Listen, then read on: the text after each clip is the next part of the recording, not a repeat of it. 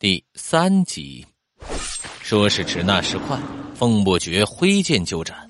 由于他完全没觉得害怕，在这种状况下依旧冷静异常，反应和动作都不受丝毫影响，一边向后倾斜上半身以躲避血尸的利爪，一边将剑锋横着扫出。风不觉惊讶的发现，这剑撕开血尸的身体时，简直和切豆腐一样容易。那怪物胸前的肌肉和骨头被划开后，鲜血飙射而出，泼了风不绝一脸。一股腥咸之味沁入口鼻，还有粘稠温热的触感。这游戏在这方面可谓是以假乱真，和真的一样恶心。血尸仅仅是被剑割伤了这一下，就发出痛苦的吼叫，身体由伤口处开始似融化一般，迅速变成了肉浆脓水。就这么流淌了一地。风不觉到这时才有机会看一下手中这把剑的属性，名称血尸必须死，类型武器品质精良，攻击力较强，属性无特效，攻击血尸时可将其溶解。是否可带出该剧本？否。备注：这把剑是传奇矮人工匠奥尔全得死的早期作品。一名狡猾的哥布林商人用几瓶被称之为“二锅头”的饮料，就从奥尔那里收购了此剑。半个月后，奥尔制造了哥布林必须死。风不觉看了几秒这装备的属性，系统提示音便响了起来：“你已经完成新手教程，六十秒后自动传送。”这时，眼前的游戏菜单里又有一个区域被解锁。那里正在进行六十秒的倒计时，还有一个选项是立即传送。风不觉选择了立即传送，他的身体就化为白光，瞬间离开了剧本。从其主观上来看，只是眼前白光一现，便回到了那个电梯里，手中的巨剑已不在，身上的血渍污迹也都消失了，电梯里一切如常，还是最初载入游戏时的样子。灯光很明亮，镜子里自然也只有他一个。刚才那十几分钟所经历的事情，就像短暂虚幻的噩梦。剧本已完成，正在结算奖励，获得经验值七十，游戏币七百，获得物品装备无，完成接受任务零，特殊隐藏任务完成零，破解世界观无，惊吓值激增零次。最高惊吓值百分之零，平均惊吓值百分之零。您的恐惧评级为浑身是胆。获得一项额外奖励，请稍后选取。获得技巧值三十，技巧值加成经验三十，游戏币三百。剧本通关奖励新手行囊一。结算已完成，请继续。这些信息都显示在墙上的屏幕中。系统提示这时又说道。您已经升到了两级，体能值上限增加，当前为两百分之两百。同时，风不觉看到菜单里的专精栏解锁了，一共有六项专精，但其中五项的名称上都被阴影覆盖着，旁边显示着等级 A 分之 N，只有通用这项亮着，并显示着专精等级 F。专精这块是惊悚乐园中玩家实力最重要的设定，通过游戏说明的风不绝自然记得很清楚。A 分之 N 的级别含义是无，一窍不通，无法使用该系技能；而 F 是极差，接近于无，达到此级别时即可使用该系的技能，发动成功率百分之二十。在奖励显示的同时，电梯的门又打开了。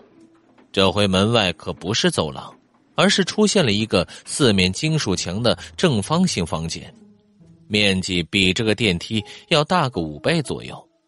灯光从天花板内照下，房间中间有两根圆柱形的空心玻璃柱，此刻里面是空的。方不觉对自己的惊吓值状况无话可说。当恐惧被量化为惊吓值以后，他竟然看到了三个零。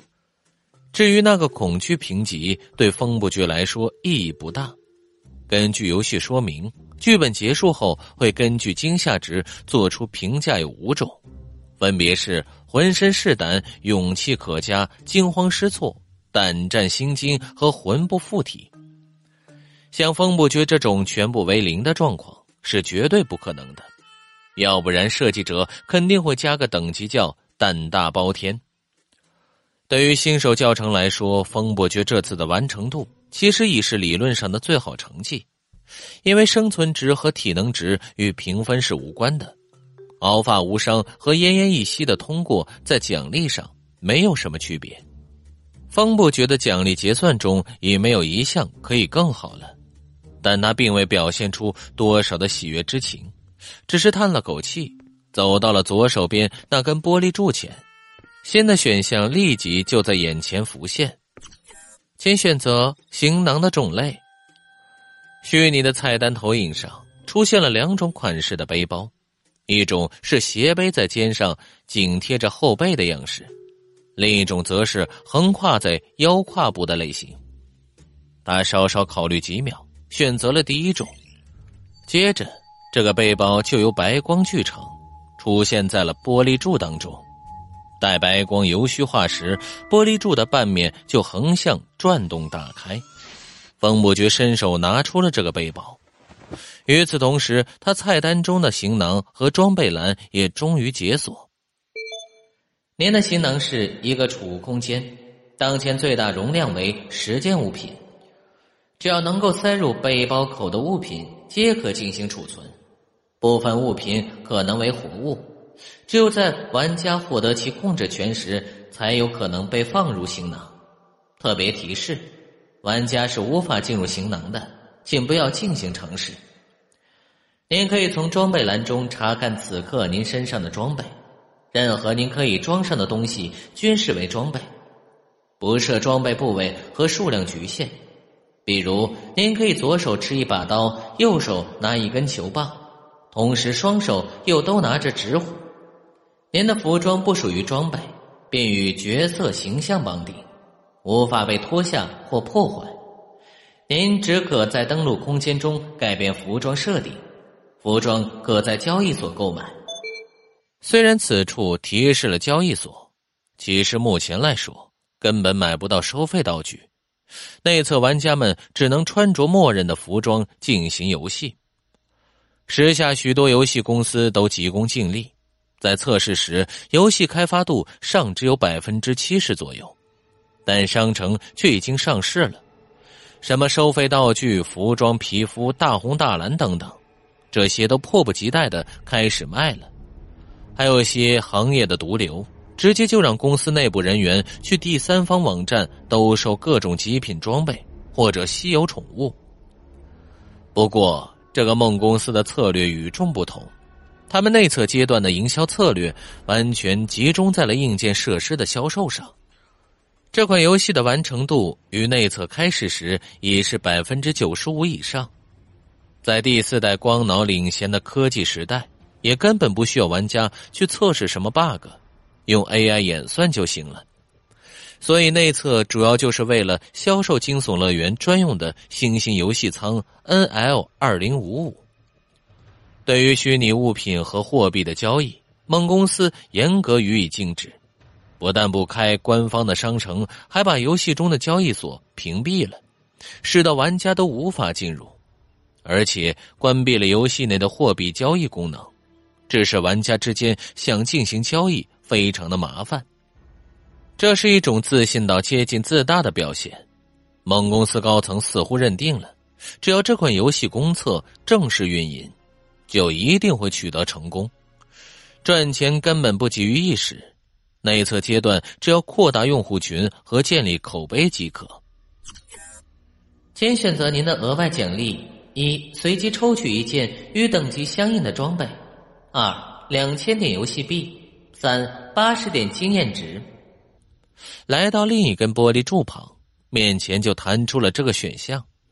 风不觉心道：今天内测第一天，短时间内游戏币是肯定没用的。经验值的话，他看了一眼菜单，此刻自己两级升级经验显示两百分之零。所以这第三个奖励应该就是当前等级经验上限的百分之四十。现在等级还低，选这个不太划算。于是他选择了装备。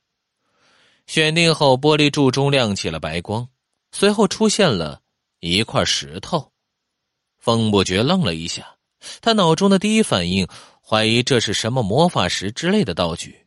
结果他拿起来一看，属性：名称石头，类型武器，品质垃圾，攻击力极弱，属性无特效无。备注。随处可见形状不规则的石块，有时会被拾起来当武器使用。虽然可以自由带出或者带入任何剧本，但人们总是用完就扔，根本不会装进行囊。感谢您的收听，去运用商店下载 Patreon 运用城市，在首页搜索海量有声书，或点击下方链接听更多小说等内容。